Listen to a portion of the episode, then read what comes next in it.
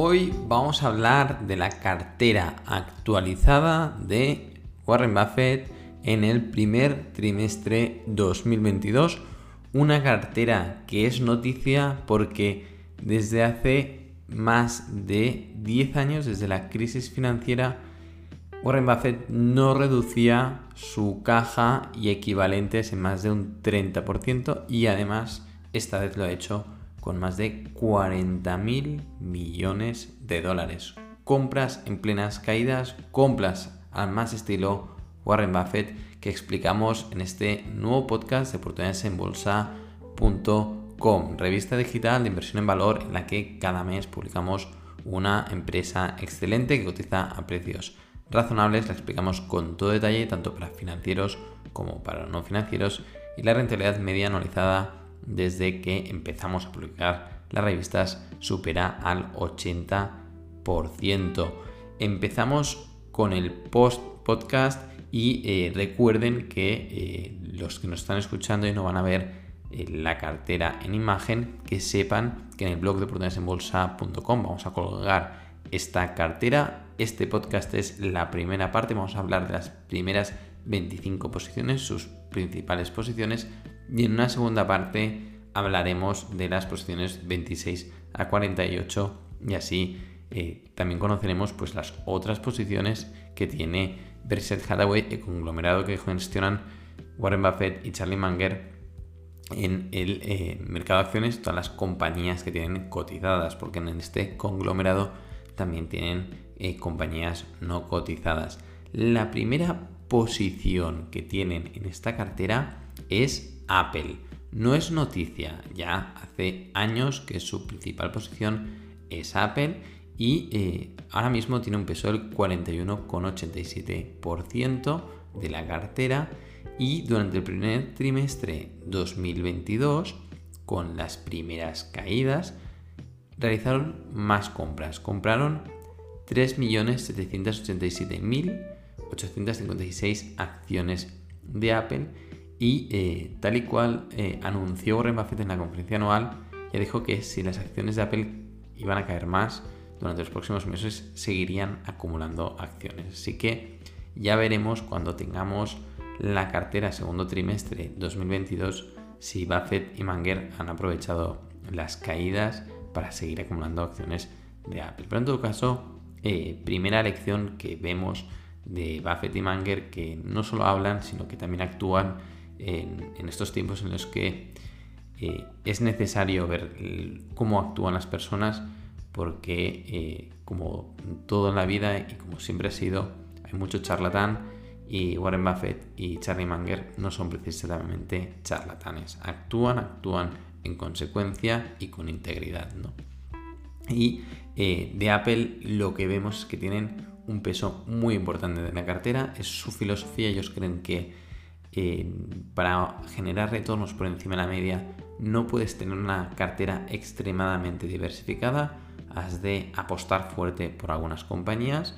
Ellos lo han hecho en Apple y, veamos a continuación en qué otras compañías. En Bank of America, que es su segunda posición, tienen un 11% de la cartera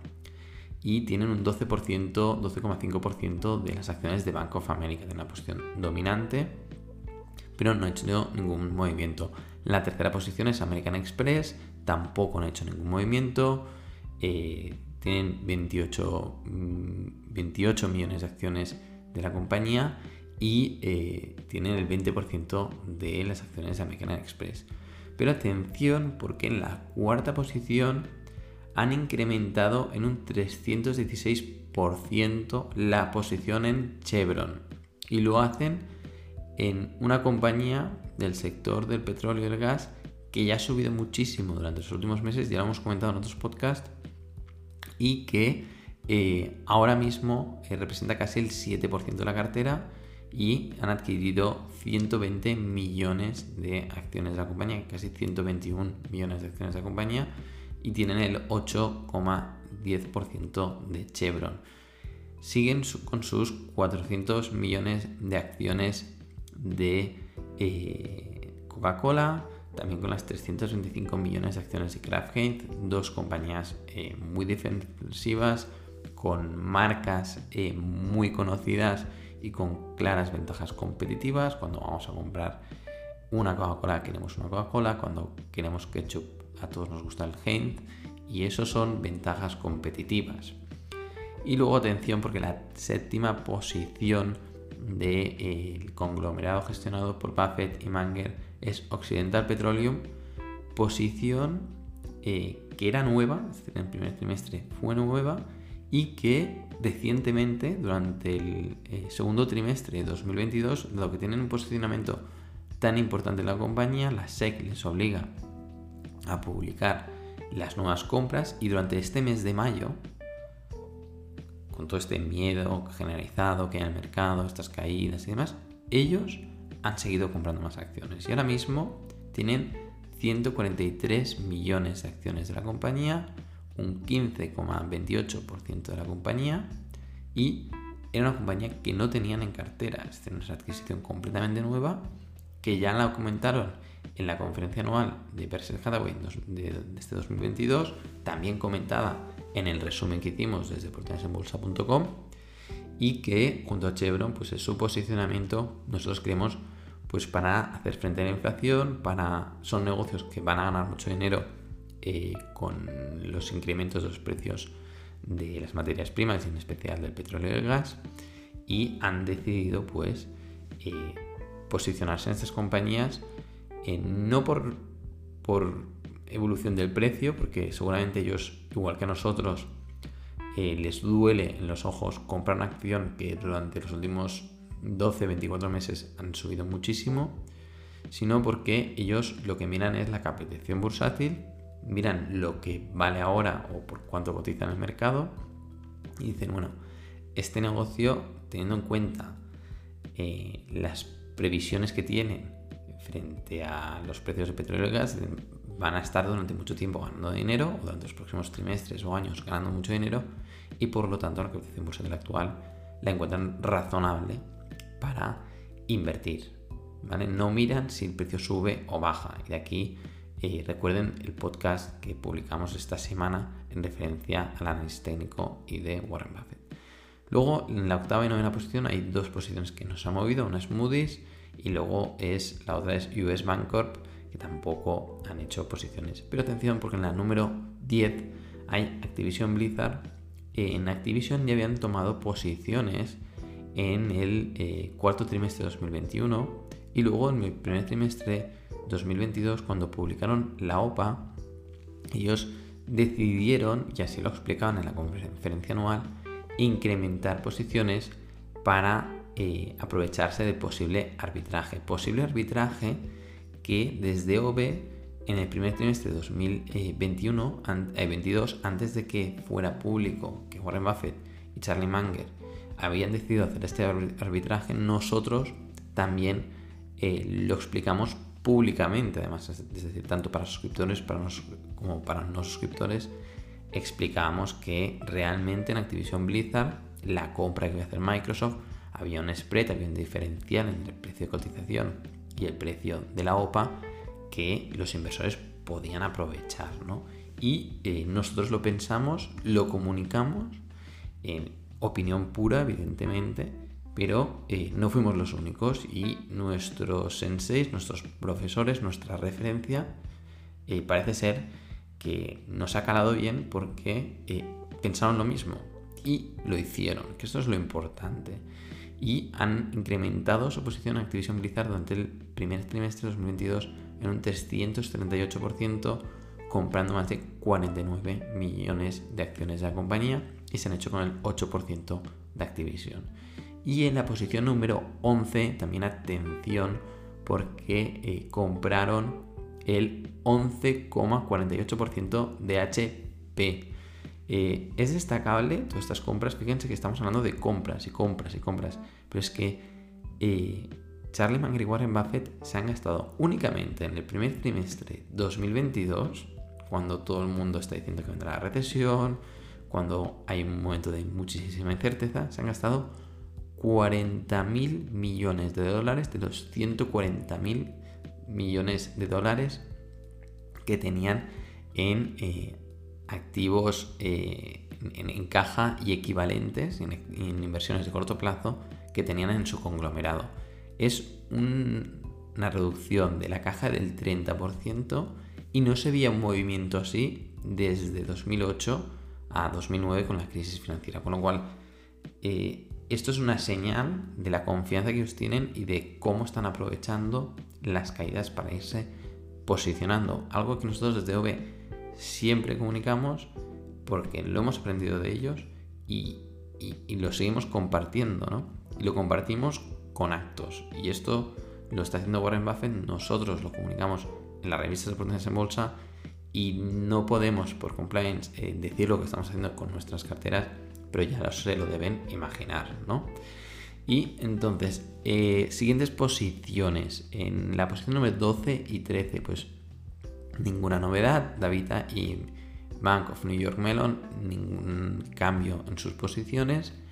En la posición 14, ahora mismo hay Kroger, que es una posición que han reducido un poquito, un 5,58%. Y atención, porque en la número 15 se posicionan en Citigroup, eh, adquieren 55 millones de acciones de Citigroup, se hacen un 2,84% de la compañía, una posición que equivale aproximadamente a unos 2.900 millones de dólares, 3.000 millones de dólares en función de la cotización bursátil del momento. Y eh, nosotros creemos que este cambio, por un lado, lo hacen porque han salido de Wells Fargo, que es una compañía que todavía tiene pues, eh, bueno, pues algunos problemas de reputación y demás por la mala gestión de, los últimos años. Y por otro lado, han incrementado en Citigroup, dado que eh, con la posible, no, la subida de tipos de interés que se está dando, porque ya no es posible, eh, los bancos, en cierta manera, pues se van a ver favorecidos, ¿no? Por, pues por los depósitos bancarios y demás. El negocio bancario es el de prestar dinero y dejar dinero depositado en los bancos centrales. Bueno, pues va a salir favorecido ante esta situación. Eh, es un negocio muy antiguo, el más antiguo del mundo, y a Charlie Munger y Warren Buffett siempre les ha gustado, porque eh, vayan por, vaya, por donde vayan los tiros de la economía, es decir, mm, ahora sean las energías renovables y mañana serán, pues, mm, no sé, a lo mejor pues, los viajes espaciales, por decir algo,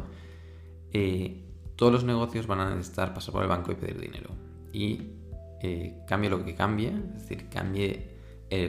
por mucho que cambie el mundo, mm, siempre vamos a necesitar de crédito eh, familias, empresas y gobiernos y los bancos están ahí para prestarlo, ¿no? Y bueno, es un negocio, bueno, pues eh, fácil de entender, que lo tienen, lo conocen desde hace muchos años y que les gusta.